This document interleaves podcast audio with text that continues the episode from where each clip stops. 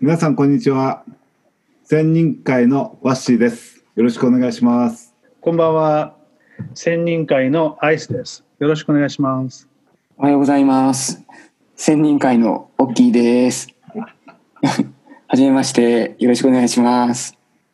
こんにちは。専任会のよっちゃんです。説明しよう。この収録は一般社団法人日本語オートノミー協会自主勉強会専任会の4人が勉強会後に収録した振り返りを配信しています。今回の勉強会参加者はわしよっちゃんウィッキーあべちゃんあんこおぎつっちアイス。では本編をどうぞ。皆さんこんばんは。あこんばんは。専任会のベーシックコース今日は教育というテーマで深掘りしましたが少しその簡単な振り返りをみんなで行いたいと思いますすごい今日良かったですけどどんなところ良かったですかねみんな。なんかすごい響いたところとかあの人のこのコメント良かったとか。そうですね。また参加いただいて相変わらず深いなと思いましたけどまあ私あのウィッキーさんのファンなので ウィッキーさんの言葉泣けますね。あのどんなところ？そうですね。まあ言葉っていうか最初の最初のなんかアイスブレイクのとこだったんですけどあのお坊さんがですね、うん、あの死の教育ということをまあなんかずっとされてて中学生とかを連れてきてですね、まあ、クリスマス会にその緩和の患者さんのとこに来てですね。でそこであの一緒にあのお話をしてプレゼントを持ってくるとそういうふうなあのお話をですねとてもされてあの、まあ、ウィッキーさんのお仕事は緩和ケアとかお仕事なんですけれどもそういうあの体験をもとにですね、まあ、往診とかですねそのあの緩和の患者さんのこう死に行く方のお家に行って往診するというところとあと家庭訪問。往診は家庭訪問じゃないかなっていうところであの家庭に行くとあのこの家庭でのいろんなこう位置関係というかこうあの関わり方が分かるというところであの私はその医療と教育と遠いかなと思ってたんですけれどもあ根本は一緒だな家庭の中のこう関係関係性とついがあの画面を消してですねティッシュ取りきました。とってもその辺そっからですね泣けましたね。そっから泣いてたんだ大きいも。いきなりね画面暗くなったから何やったかと思ったけど。あれはですねティッシュ取り行ってきましたティッシュ。そうね。ちょっと脱水な人だったら水も息も取りに行きましたけどね。涙流しすぎっていう。じゃあここでちょっとねあのその、えー、ウィッキーさんが喋ってたところ少しかいつまんで音声はめてみましょうか。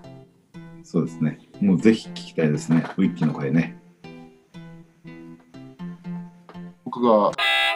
にいた頃に実はあのお坊さんが出入りしていてそのお坊さんがですね中学2年生の時に厚生館の緩和ケア病棟にみんなを連れてきて実際に緩和ケア病棟の患者さんの中にクリスマス会として入ってそこで患者さんに接し、えー、させていたんですけどね。その人たちはどういう経緯でそうなったかというと実は小学校の頃から毎年お坊さんが年に1回死の教育というのをしにいて死とはどういうものかとか死は恐れることはないものだというようなことをずっと毎年積み重ねてきてですから10回ぐらいその講義を受けた後にそのクリスマス会で実際に触れ合う。そうするとその時に自分で手作りのプレゼントを持ってくるんですけどそれをそれぞれ患者さん一人一人生徒一人に患者さん一人にこう渡しに行くんですけどね。その時はですねもう本当に何か言葉というよりもその一人一人が何かをそこでコミュニケートして特に僕の印象では男の子がワンワン泣いてるのを何回も見たんですけどそれぐらいですね何かを感じて言葉にならないぐらい影響を与えているんだなということを感じてきたんですけどねいい場面じゃないかなというふうに感じました。今回のセッションやっぱりセッションじゃないあの一番感じたのは一緒に考えていこうというのがやっぱりオートノミー的なあの発言だったなと思うんですね。学校ってどっちかというと指導的な現場だけどそこでこう先生が一緒に考えていきましょうとかっておっしゃっていただけるととっても心強いしとってもオートノミー的かなって思ったところです。よかったな。これうん、その視点をもその言葉が視点、えっと、教育現場で活かせる視点なのかなと思いました。うんなるほど。あ、安倍ちゃんがその辺言ってましたよね。その、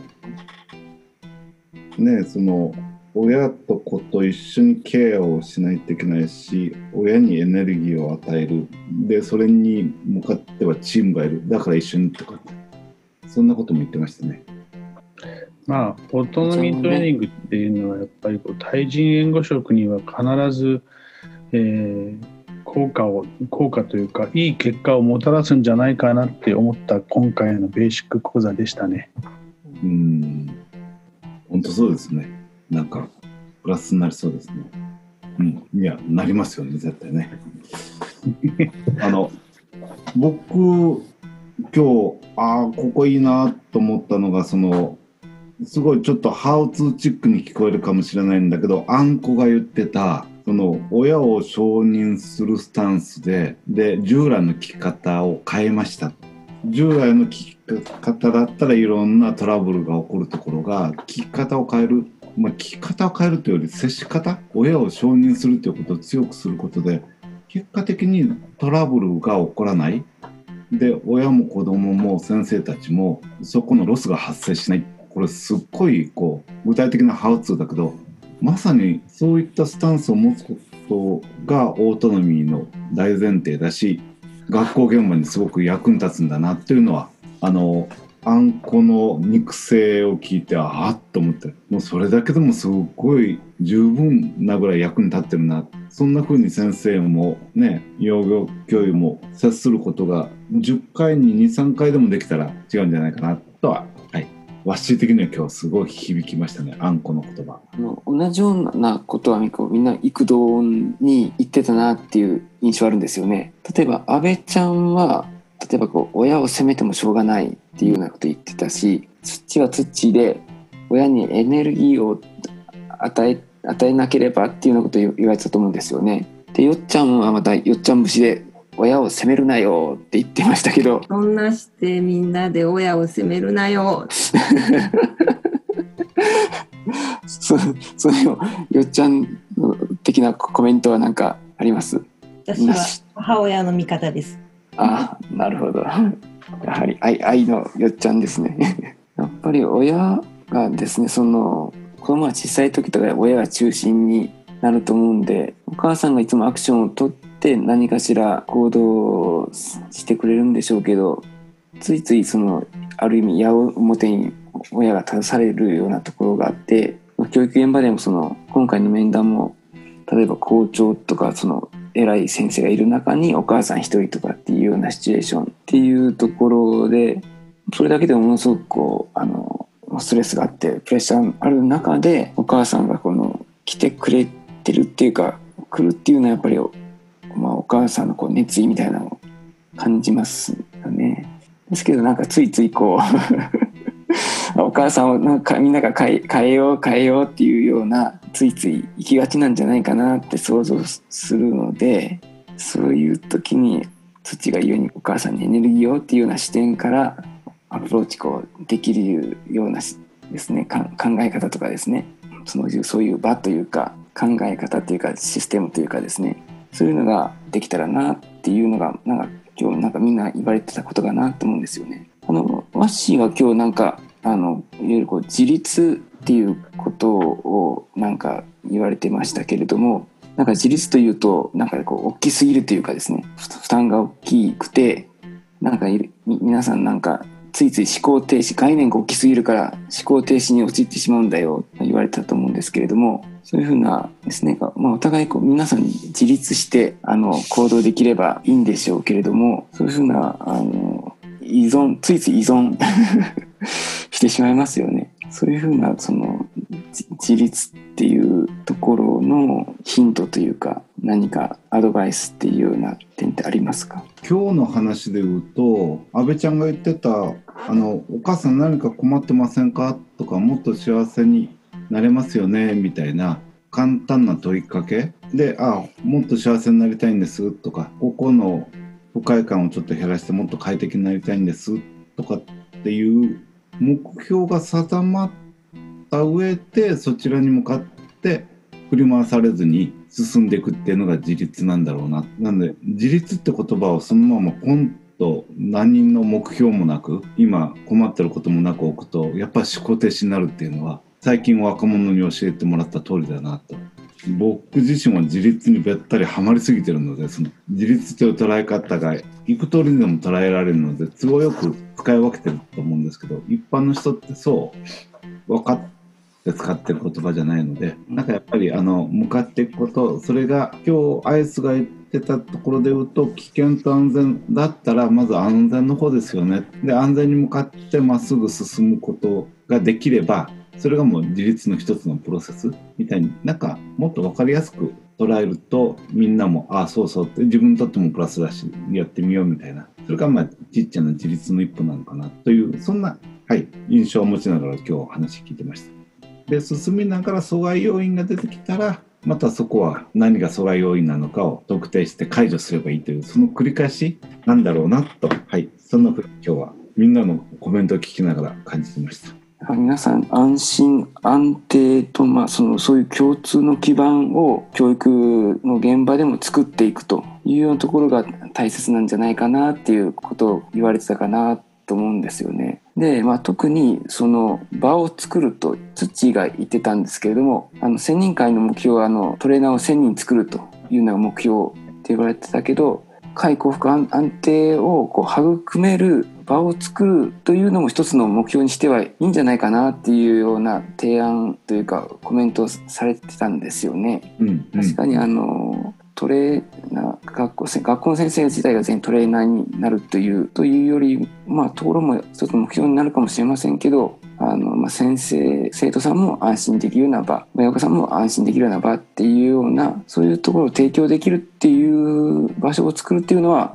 やっぱり今後のあの専任会とかの活動の目標にはななるというかしてしていかなきゃいけないんでしょうかね。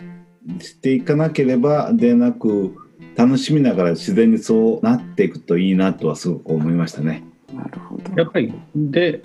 えー、そのしていかなければならないって思ってしまうと選択肢がなくなり、うん、さっき、えー、言っていたその安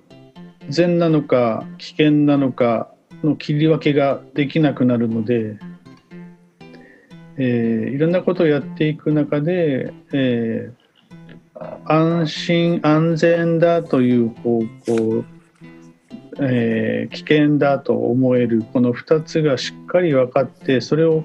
より、えー、快幸福安定があるところ方法をチョイスするっていうのがやっぱり、まあ、私ら本私らが一番オートノミーを広める上でもやっていかなきゃならないことじゃないかな。いいですよね。ねあのこの音声収録してるこの場も僕たちにとっての開幸福安定でなければだんだん重たくなるしそんなところからですよね。そう。あのこの、えーと、今第1回撮ってるじゃないですか。もうこのまま全部出しちゃおうと思ってるんですけど編集点できないなーなんて思ってね。だから無音のところを切ってさっき言ってたウィキさんの、えー、発言を、えー、間にこう差し込んでなんだ、えー、エンディングとオープニングとエンディング作って、えー、ブログに上げようかなと思っているんですね。いいんじゃないですかね。えー、っと今が喋り出して16分。まあそんなもんですかね。ねあんまり長すぎても。編集が大変。いやでもカットを前提でいろいろ喋ってるから大丈夫大丈夫大丈夫。あのとりあえずちょっとテンション上げて話してるからそれ適当に使ってください。はい、大丈夫です。では今日はお疲れ様でした。えっ、ー、と次回のベーシックは11月18日に開催予定でございます。このえーポッドキャストもその後に収録した後に配信しますのでおそらく2ヶ月後になりますかねっていうので11月中に配信できると思いますで良いですか？皆さんはい、了解です。あの、風邪ひかないように、声が出るように、ちゃんと体調整えておきます。はい、楽しみにしてます。はいでは皆さんじゃあこここの辺でお疲れ様でした。あ私コメントしてないですよ小木です。大きいよろしく。はい、お疲れ様でした。